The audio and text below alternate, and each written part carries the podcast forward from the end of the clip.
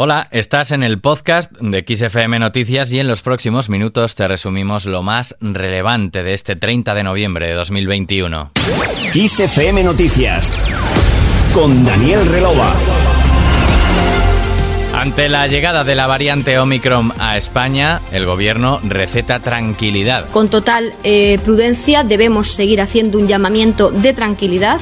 España es un país seguro. España sigue liderando hoy los indicadores de vacunación y también es España el país con menor incidencia en nuestro entorno.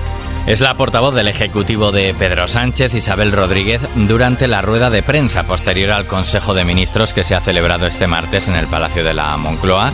Tras lanzar este mensaje de tranquilidad, Rodríguez ha dicho que vamos a afrontar esta nueva variante con las recetas que ya han funcionado antes, especialmente vacunación y mascarilla. Asimismo, la ministra portavoz ha anunciado la restricción de los vuelos procedentes del cono sur de África a partir del jueves y hasta el 15 de diciembre y por ahora no se plantean legislar con medidas más restrictivas ante el aumento de casos y esta nueva variante.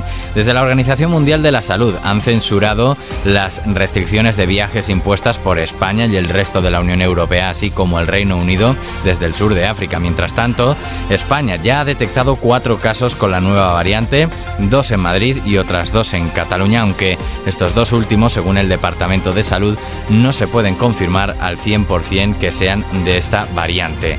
El Consejo de Ministros de hoy nos deja también la nueva ley audiovisual que para la vicepresidenta primera del Gobierno y ministra de Asuntos Económicos y Transformación Digital, Nadia Calviño ilustra el fuerte compromiso del gobierno con el impulso del español y el resto de lenguas cooficiales en el ámbito audiovisual.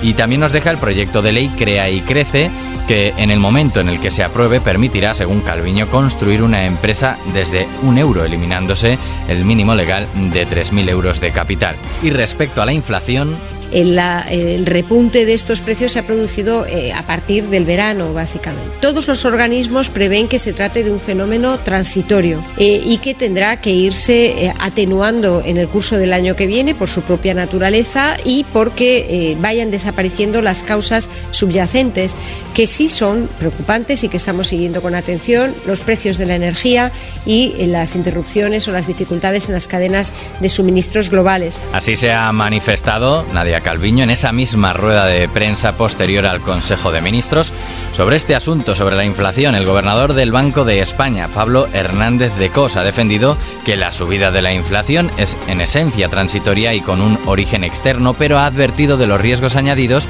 que supondría para la economía nacional si finalmente se prolongara más de lo esperado.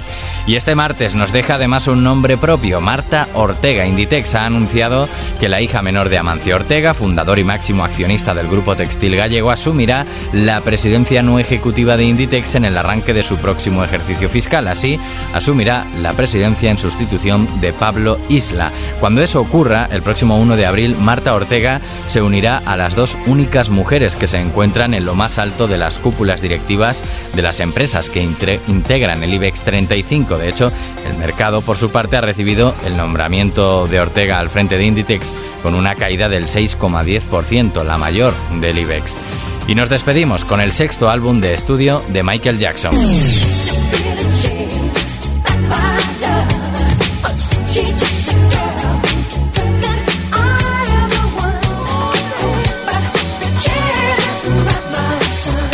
Tal día como hoy, en 1982, se publicaba Thriller, que a día de hoy sigue siendo el álbum más vendido de la historia. El libro Guinness de los Records aseguró en 2017 que Thriller había excedido la marca de 66 millones de copias vendidas en el mundo.